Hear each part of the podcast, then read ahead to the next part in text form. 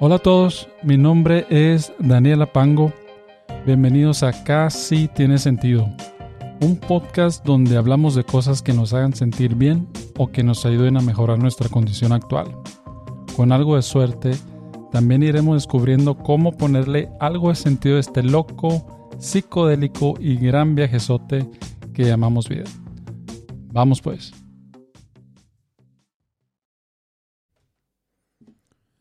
Buenas, buenas, ¿cómo están todos? ¿Cómo están mis set desires? Bienvenidos nuevamente.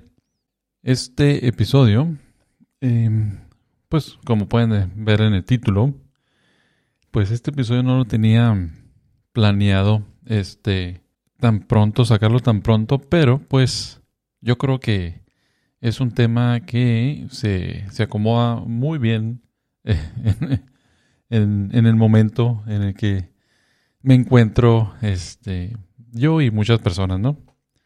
Pero pues antes que todo, nomás quiero recordarles pues que espero que, que, me acompañen y que se encuentren muy bien. Hemos estado todavía encerrados con este lockdown aquí en Sydney. Eh, eh, pues, pero todos bien. Espero que ustedes también se encuentren bien en donde estén. Eh, bueno, como les decía, este, este episodio pues no lo tenía programado, este, no los tenía considerado sacarlo tan pronto, pero pues, pues estaba viendo que estaba procrastinando mucho. Eh, eh, que quería hablar de otro tema, pero pues me di cuenta de que estaba nomás dándole vueltas, dándole vueltas eh, usando pretextos de, que no tenía el, equipo necesario, ¿no? Para hacer este, bueno, no este, sino el otro episodio que quería sacar. Eh, entonces estaba buscando, eh, estaba perdiendo el tiempo buscando equipo supuestamente para grabar el episodio, ¿no? que pues tengo el equipo, es el mismo equipo, no compré nada para grabar el episodio. este episodio, nomás era pura excusa. Pero no, no nomás eso, era me metía a ver tontería y medias, ¿no? Una vez que me metía a buscar supuestamente qué equipo necesitaba para grabar el podcast, eh, decía, bueno, no, no, no, no necesito nada, pero vamos a ver qué más hay, ¿ok? Me agarré buen rato, me agarré un buen rato buscando eh, una máquina para hacer café, un espresso, una máquina para hacer espresso, eh, para aquí la casa. Y me metí en la búsqueda profunda de una máquina para hacer café. Porque teníamos una, pero que no era suficiente eh, para que nos diera el, ¿cómo se llama? El sabor que queríamos. Entonces, bueno, ese era una buena, un buen pretexto, un buen motivo para perder tiempo haciendo búsquedas de, de una máquina para café. Eh, y pues la excusa era de que pues, estamos encerrados, estábamos tomando más café, café, la cafetera o la maquinita que tenemos era, pues es barata, ¿no? Pero hacía café lo suficiente, pero no, no muy bueno. Entonces teníamos que ir a comprar uno que era, nos gustaba mejor. No teníamos, pero íbamos a comprar uno porque nos gustaba más que el que hacía esa maquinita, ¿no? Entonces, pues sí, valía la pena. Entonces vamos a hacer la búsqueda. Y no nomás eso, era como que buscar detalles de cuál es la mejor máquina, cómo se hace el, el espresso, cómo se hace la, cómo se calienta la leche para hacer el latte que nos gusta. bueno, pura tontería. Me la pasé procrastinando, pero bonito.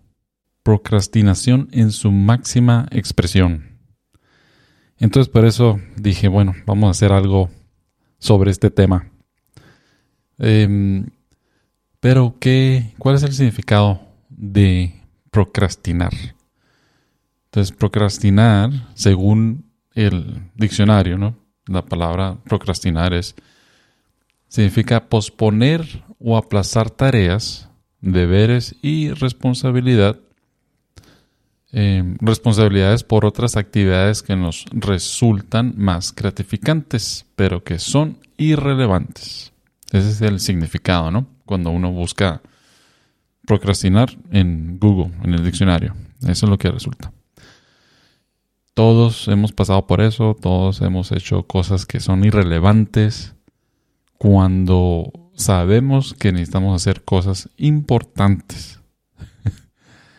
Pero ¿por qué? ¿Por qué lo hacemos? O sea, ¿por qué es eso, no?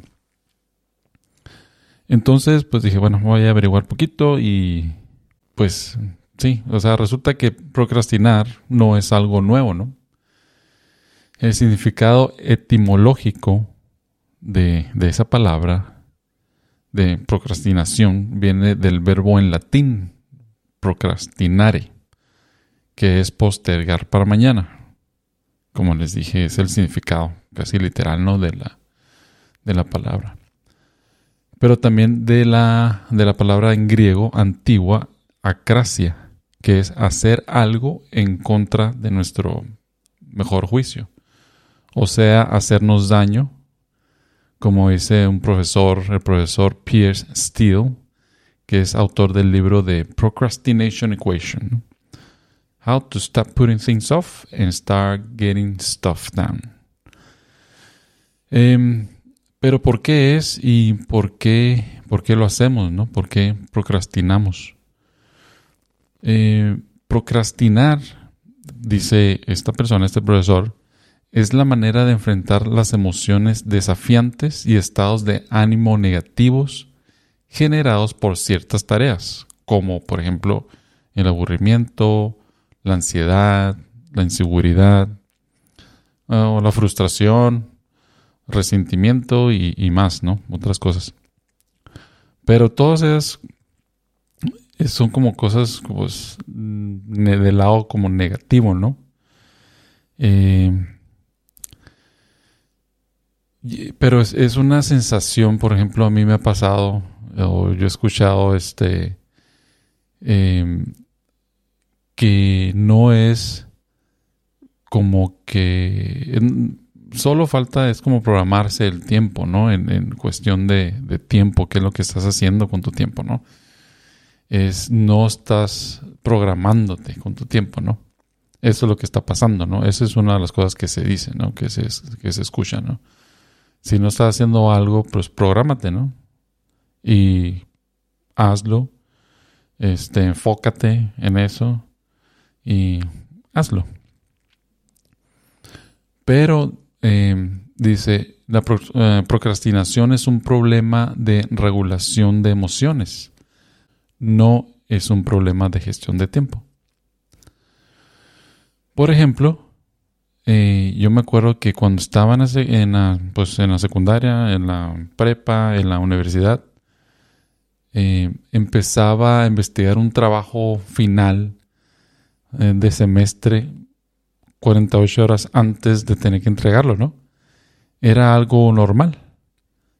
lo dejaba todo al último, ¿no? Entonces eso era como que la expresión era, ah, lo estoy dejando para el último. Siempre lo dejo para el último, ¿no? Pero pues ni siquiera en la universidad yo sabía que la palabra, que existía la palabra procrastinar. De hecho, ¿no? Simplemente era como que otra vez lo voy repitiendo y me acuerdo de lo que hacía en la secundaria con mis tareas. Me acuerdo que hacía en, en, la, en la prepa con mis tareas. Siempre lo estaba dejando al último. Siempre, siempre lo estaba dejando al último, ¿no? Y y era como que, pues, así es, ¿no? Y, o sea, pensando en esos tiempos, era como que, sí, o sea, no lo hacía porque era lo que, o se me hacía aburrido, o se me hacía tedioso, o, no sabía, no sabía ni, ni, cómo, qué significaba y no sabía ni cómo empezar. Entonces, era una emoción, pues, que quería como que eh, dejarla a un lado en ese momento, ¿no? y enfocarme en cosas que pues eran fáciles prácticamente, ¿no? Era como que, no, eso me hace sentir mal en ese momento, me, me cansa ansiedad, lo voy a dejar y me voy a enfocar en algo que eh, me gusta hacer, que se me hace sencillo, ¿no? Em, pero por ejemplo, la, dije, bueno, ok, la, la técnica en, en cuestión de, de, tiempo, entonces supuestamente si es programarse en el tiempo, significa que em, uno se puede, puede aprender cómo hacerlo, ¿no? Em, y existe una técnica, o existe varias técnicas, ¿no? Pero una de las que, que vi, aunque me encontré aquí mientras estaba buscando algo de esto, que de hecho eh, estaba viendo este, este documento, ¿no? De que este profesor, eh, Steele, pero también hay un par de, de blogs de Wait by Why, como les había mencionado antes, de Tim, Tim Urban. Creo que es uno de los primeros o de los eh, primeros blogs que puso él en su, en su página, que es muy bueno, en serio, ¿no? También ese lo leí.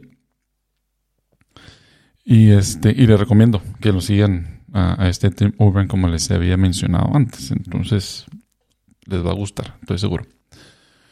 Bueno, entonces en cuestión de, programarse con su tiempo, una de las técnicas, o una de, la de las técnicas que yo encontré, no me fui a buscar más, pero una técnica que encontré yo es la técnica Pomodoro. Esta técnica consiste en concentrarse y hacer el trabajo que se quiere hacer em, en periodos de tiempo, ¿no? Por ejemplo, lo que yo vi es de 25 minutos, ¿no? concéntrate, enfócate por 25 minutos y después descansa por 5 minutos. Y repites otros 25 minutos trabajando, haciendo lo que tienes que hacer, 5 minutos descansando. Y así hasta que termines lo que tienes que hacer, ¿no? Pues dije, bueno, lo vamos a intentar para hacer, para hacer este episodio, ¿no? De por qué procrastinamos. dije, lo voy a intentar, ok. Me voy a poner a averiguar, me voy a poner a escribir poquito, ok, esto es lo que estoy entendiendo, muy bien. Voy a, voy a pues, puse 25 segundos, perdón, 25 minutos. Puse 25 minutos en, el, en mi teléfono. Y me puse a escribir, ¿no? Para este episodio. Hice lo que tenía que, que hacer, me levanté, fui a la sala, que está aquí un, a un ladito. me puse a ver un poco de tele ya un par de minutos después, este, chequé mi teléfono y me di cuenta que todavía faltaban 10 minutos para que terminaran los primeros 25, minutos que había programado para, concentrarme de manera enfocada, ¿no? Entonces fallé completamente con esa técnica Pomodoro. 25 eh, minutos a lo mejor es mucho, ¿no? Si vas empezando y te quieres programar con el tiempo, ¿no? a lo mejor. Y sí, ya después leí que ah, empieza con cinco minutos, ¿no? Concéntrate cinco minutos, enfócate y descansa cinco minutos y si quieres otros cinco y así, ¿no? Y le vas aumentando, ¿no? Pero yo fallé completamente. Em, pero en otro estudio, en un estudio que de 2013, eh, Pichil y Sirois explicaron que la procrastinación es enfocarse más en la urgencia inmediata de administrar los estados de ánimo negativos, como les comentaba, ¿no? Antes, que dedicarse a la tarea, este, dijo uno de ellos, ¿no? Em, el posponer algo para después y hacer algo que vemos como una mejor idea en el presente inmediato brinda un alivio, ¿no? hemos sido recompensados por procrastinar, ¿no? Entre comillas. O sea, hicimos algo que no tenía importancia o era eh, algo que nos gustaba o sea, nos hacía fácil, en lugar de, ser, de hacer, uh, ponernos a sentar y hacer la tarea, ¿no? O algo que es importante en ese momento, ¿no? Entonces hicimos la tarea que no tiene importancia, la terminamos, sea lo que sea, sea párate a lavar los trastes, que, que en ese momento pues no son importantes, ¿no? No es la prioridad, pero pues a unos, a unos se nos hace como que la prioridad porque entra esa ansiedad, esos sentimientos como que negativos, ¿no? Y nos queremos dejar un ladito por ese momento, entonces nos vamos a hacer cosas, por ejemplo, lavar los, los trastes, acomodar la, cena, eh, tirar la basura, guardar la ropa, acomodarla. Hacemos todo menos lo que tenemos que hacer. Y como hacemos algo, este, decimos, ah, hicimos algo, ok, me siento bien. Entonces, eh, subconscientemente estamos pensando, oh, ok, me siento bien, hice algo bueno, o logré terminar algo, que no es la tarea importante, pero terminé algo. Entonces, ok, perfecto, hicimos algo bueno. Estamos recompensándonos, ¿no? Por hacer algo, esa tarea, ¿no? Nos recompensamos. Y pues el comportamiento básico nos ha enseñado que cuando somos recompensados por algo, tendemos a hacerlo de nuevo. Entonces, por eso seguimos procrastinando. Por eso eh, seguimos dejando cosas que nos causan esos, nos causan esos ánimos eh, negativos de ansiedad, de aburrimiento, eh, de no saber. Los queremos poner a un lado y hacer cosas sin importancia, ¿no? Fáciles, que creemos que nos están ayudando, pero en realidad no. Y como terminamos esas cosas, decimos, hey, ok, lo terminé, bien por mí, eh, ok, lo puedo hacer otra vez porque pues, hicimos algo bueno. Pero entonces, como les digo, Tim Urban de este blog, Wait by Why, ahí les voy a poner el, link a, a, esos episodios, lo pone de esta manera, ¿no? Todos procrastinamos. Todos tenemos algo pendiente por empezar o terminar. Unos lo hacemos más que otros, pero todos procrastinamos. Urban explica que todos tenemos lo siguiente en nuestro cerebro cuando se trata de procrastinar, ¿no? Y si van en su página van a ver ahí unos dibujitos, unos colores este, muy profesionales que parecen de, un niño como de 5 años. Y dibuja eh, la cabeza de un monito y y todos, dice, tenemos un ser racional y tomador de decisiones. Entonces se ve así como si estuviera en el cerebro de alguien. Una persona, un monito ahí al timón, ¿no? Como de un barco. Ok, es un ser racional, yo llevo el mando. Pero también tenemos, dice, un chango para la gratificación instantánea. Y está un monito, un changuito a un lado del ser racional y el chango a un lado ahí como que diciéndole, no, ¿qué estás haciendo? ¿Por qué estás haciendo eso? No, no, no, no, olvídate de eso. Y también tenemos este a un, em, a un monstruo del pánico. Y al fondo se ve un, un, monstruo ahí como si fuera un rayo de luz ahí como enojado, ¿no? Eh, pero ¿qué significa estos? Dice que lo mejor sería contar con el ser racional tomador de decisiones únicamente, ¿no? En nuestra cabeza. Pero la realidad es que ese chango para la gratificación instantánea está siempre omnipresente, siempre está a un ladito ahí. Hasta que se parece el monstruo del pánico, ahí es cuando el chango para la gratificación instantánea sale corriendo y podemos enfocarnos en la tarea. Esto sucede cuando Em, por ejemplo, faltan días, dos días para entregar un trabajo de la escuela que teníamos seis meses para entregar, ¿no? O cuando faltan horas, unas par de horas para presentar una, un trabajo de, de, oficina, ¿no? Una hoja de Excel que tienes que entregar, que te la habían dejado la semana pasada y no hiciste nada, ¿no? Entonces prácticamente tenemos a alguien, un ser racional, tomador de decisiones, que va al mando pero siempre tiene este personaje, un chango para la gratificación instantánea que dice, no, deja eso, eso no es importante. Y como pues somos muy fáciles de convencer, ahí nos vamos y hacemos lo que chango. nos ponemos de acuerdo con ese chango y decimos, eh, sí es cierto, sí, tienes mucha razón, yo creo que sí. Vamos a poner a averiguar cuáles son los mejores este, máquinas de espresso para poder comprar. Y después vamos a averiguar cómo se hace el mejor este, eh, proceso para eh, eh, moler el grano de café, pero con diferentes máquinas, 20 máquinas. A ver, ¿cuál es la diferencia entre esas 20 máquinas, no? y perdemos tiempo en tontería y media. Bueno, yo al menos, sí. Pero dice, tenemos el monstruo, ¿no?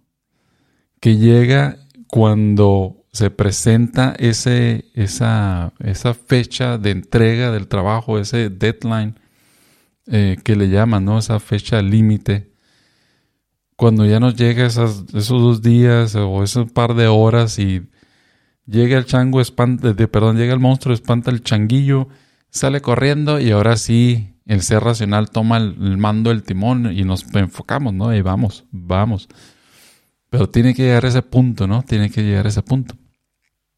yo cuando estaba en la escuela siempre era como, sí, mira, tuve todos estos seis meses para eh, el trabajo, lo hice en los cinco últimos días y lo terminé.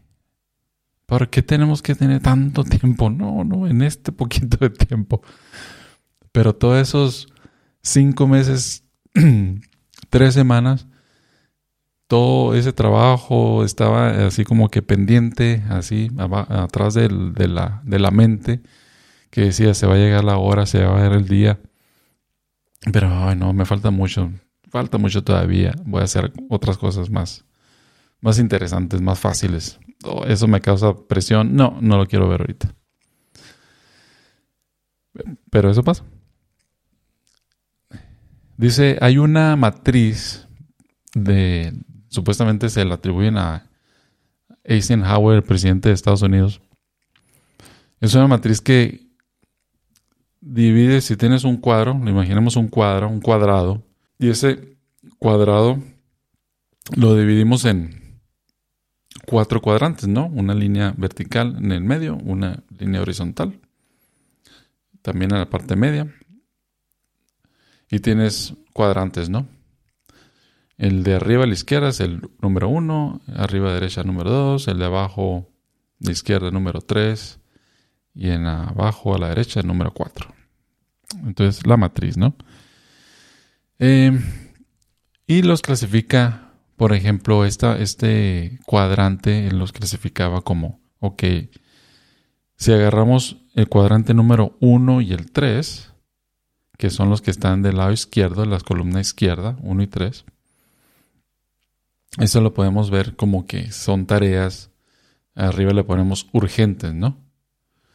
Y el 2 y el 4 son tareas no urgentes. ¿Ok? Y después, esas son las columnas, ¿no? Y después los renglones, que serían los cuadrantes 1 y 2, eh, lo clasificaba como 1 y 2 eran importantes y el 3 y el 4 eran no importantes. Entonces, por ejemplo, si tomamos el cuadrante número 1, es, importante y es urgente. El número 2 es eh, no es urgente, pero es importante. El número 3 es urgente, pero no importante. Y el número 4 es no urgente y no importante. ¿Ok? Nos damos una idea. Eh, entonces, ¿qué es lo que hacemos? Según dice este eh, Tim Urban. Esa procrastinación que, en la que estamos y ese chango nos lleva y, le nos damos el, damos el brazo a torcer a ese chango. Nos, siempre nos estamos ahí metiendo en cosas que no son importantes, ¿no? Dice que lo importante o lo, lo eh, mejor sería enfocarse en esos cuadrantes que es el 1 y el 2, por ejemplo. Que el 1 no urge, eh, urgente, importante, pues cosas como que inmediatas, ¿no? Como que las tienes que lidiar ya, ya, ya. Pero lo mejor, mejor sería como estar en el número 2, el cuadrante número 2, ¿no? Que son urgentes, pero no, este, em, perdón, no urgentes, pero sí son importantes. Entonces, como que vienen, esas tareas van a llegar, porque son importantes, pero no son urgentes todavía, van a llegar. Entonces, qué mejor estar ahí, ¿no? Estar enfocándose en esas tareas y estar haciendo ahorita lo que requiere de esa tarea, de ese trabajo, ¿no? Que sabes que va a llegar. Que ahorita no es urgente, pero sí es importante. Pero tienes el tiempo para hacerlo. Pero ¿qué dice uno? La mayoría Dice, oh, está en el futuro. Ahorita no me voy a preocupar porque el yo del futuro lo, se va a encargar, se va a hacer el cargo de eso. No hay cuidado. Entonces, creemos que el yo del futuro va a lidiar con eso, ¿no? Sin importancia. Pero lo que pasa es que ese yo del futuro no existe, nunca va a llegar, va, a ser el presente, yo el presente. Entonces, como que tenemos una idea, pues no sé, la mente nos, nos falla, nos traiciona como en muchas ocasiones, ¿no? Y aparte, no nomás eso, sino que nos enfocamos en esas tareas que no son importantes y no son urgentes, que es el cuadrante número 4, ahí nos quedamos, ¿no? Nos vamos a tareas sin importancia, que ver esos videos de, oh, los mejores tacos en México. Oh, recorrer toda la baja. ¿Quién lo hizo? Uh, mira qué bonita está. Oh, qué bonito es México, la verdad que sí. ¿Quién tiene em, eh, la mejor este, información en cuestión de máquinas para café? Porque eso es lo que estaba haciendo ahorita, por eso hablo de máquinas para café. Y eso, todos esos que no son eh, urgentes, eh, no son importantes, es el cuadrante número 4, ahí nos pasamos la mayoría del tiempo. Cuando estamos procrastinando, ¿no? Eso sí, cuando estamos bien enfocados y que estamos en chinga porque llegó el monstruo y espantó el changuillo. Sí, vamos a enfocarnos en la tarea, estamos en el cuadrante número 1. Urgente, importante, urgente, importante. La realidad sería, lo mejor sería mantenernos en el cuadrante número 2, ¿no? Pero no, se lo dejamos al el yo del futuro, que nunca llega. Y nos encontramos siempre en un ciclo, en un ciclo ahí. Entonces, para eso también ayuda a hacernos la, la pregunta muy detallada, ¿qué es importante para mí, no?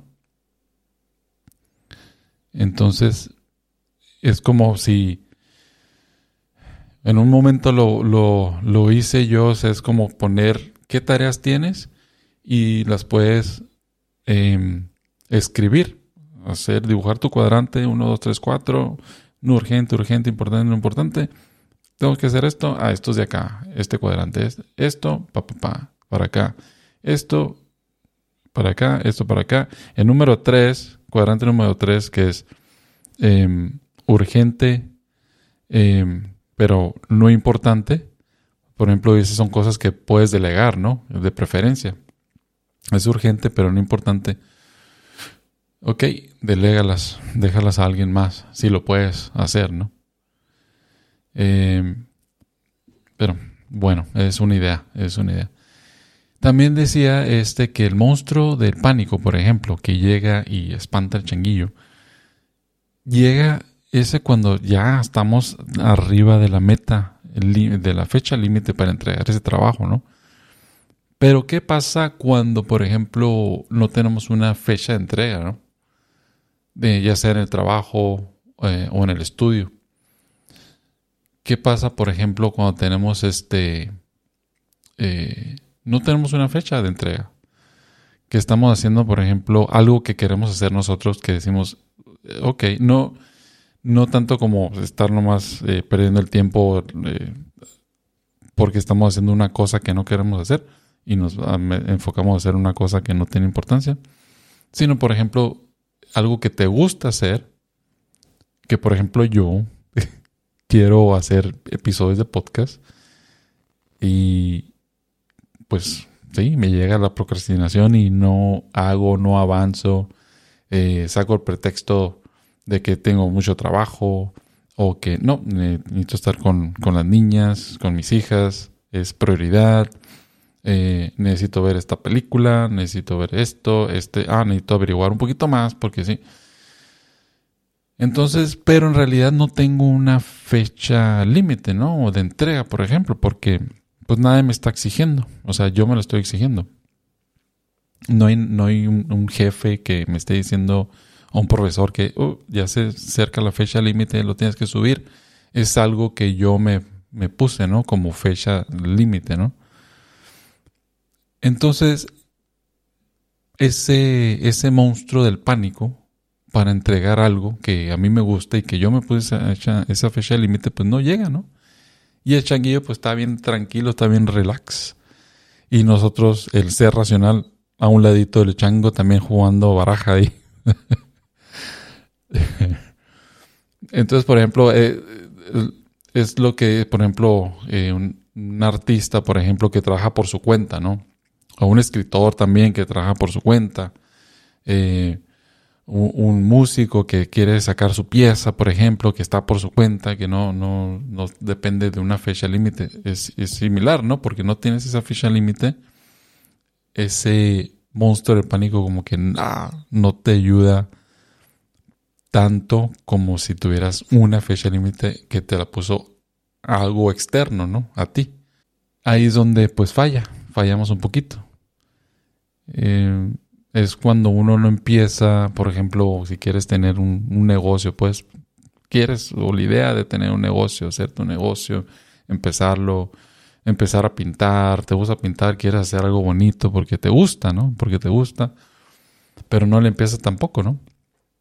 Ahí, en esos casos, como ejemplo, es cuando el, el monstruo de pánico pues no nos ayuda mucho, ¿no?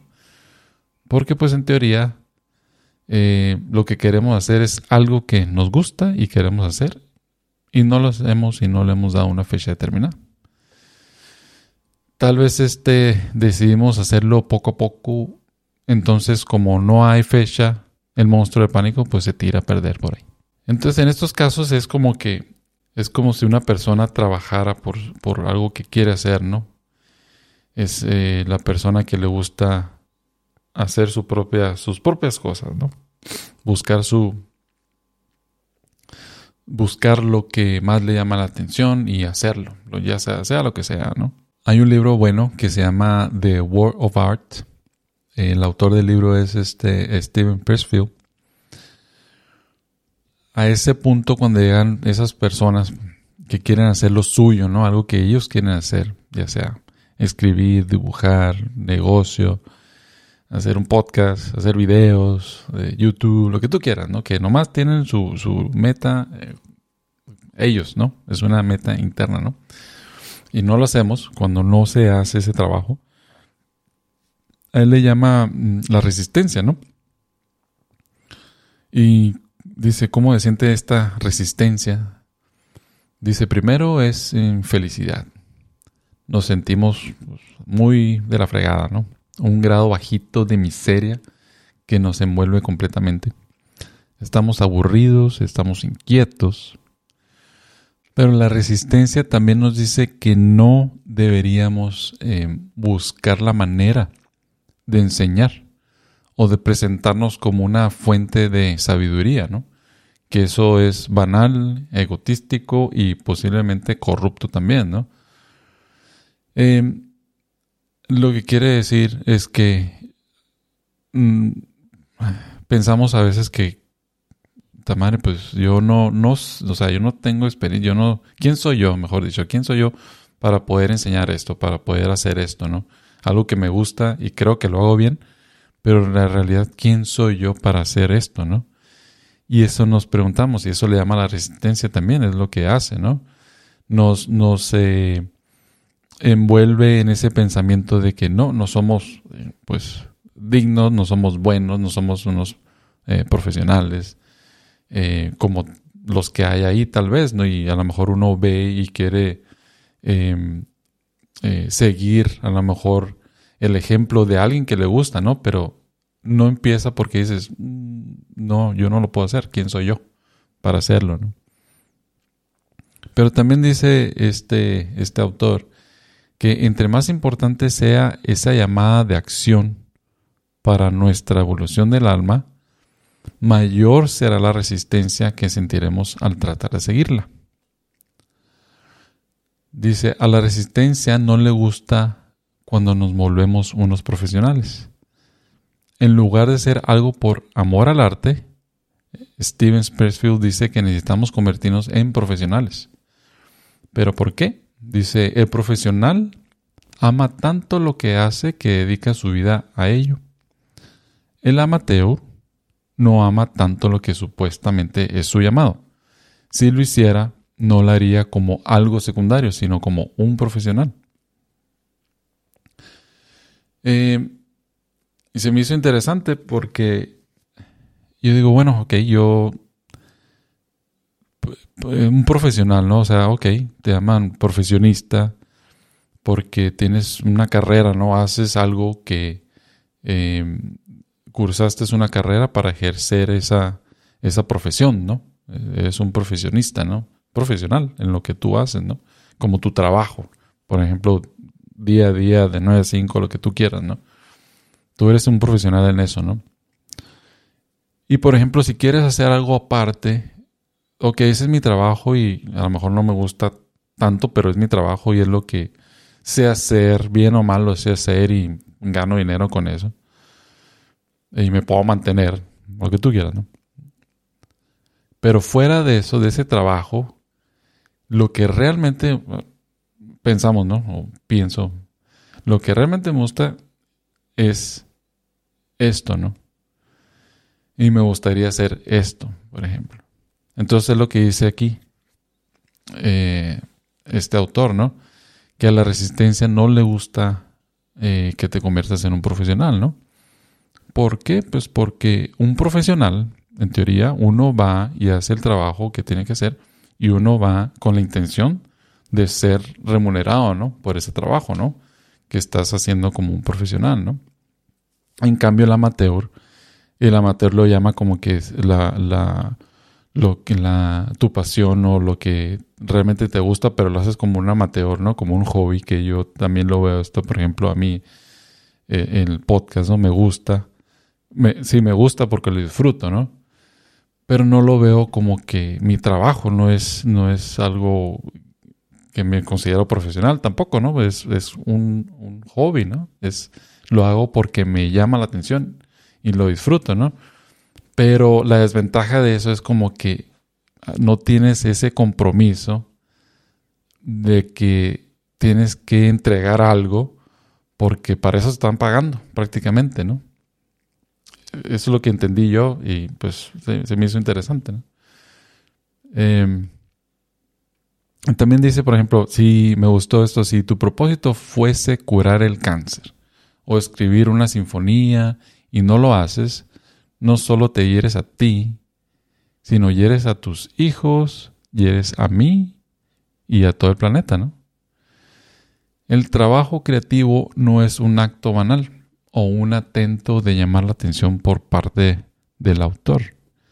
Dice que es un regalo al mundo, ¿no? Porque si realmente haces algo porque te gusta, significa que lo estás haciendo bien, ¿no? Lo quieres hacer lo mejor que puedas hacer porque no tienes una como una, una presión de que lo estás haciendo simplemente porque lo tienes que hacer. Lo haces por el valor que te da o que te hace sentir esa cosa que tú quieres hacer, que te gusta hacer, ¿no?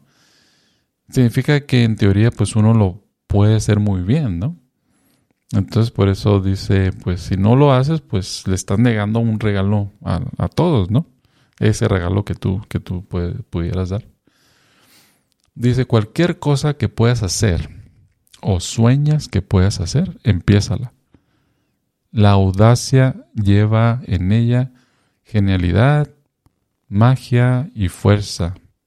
Empieza ahora. Y es cierto, ¿no? O sea, cuando uno da ese paso a hacer algo que quiere hacer, eh, siente, siente la, el momento, o sea, cómo va avanzando uno. Entonces, sin, pero si no haces ese paso, no vas a ver toda esa posibilidad que tienes tú de hacerlo, ¿no? Porque no, no le das chance, ¿no? Siempre. Entonces, el hecho de pensar es eh, tener la audacia, como dice, ¿no? Es te da la energía. Dice, tiene magia, ¿no? Entonces por eso pues recomienda empezar, empezar ahora. Eso es lo que necesitamos hacer, empezar ya. Bueno, pues ahí lo voy a dejar ahora. Espero les haya gustado mucho este episodio.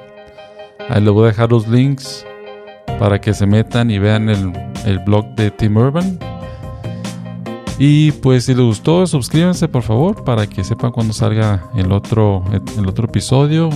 Por lo pronto, pues síganle poniendo sentido por su lado. Cuídense mucho, un abrazo, nos vemos pronto.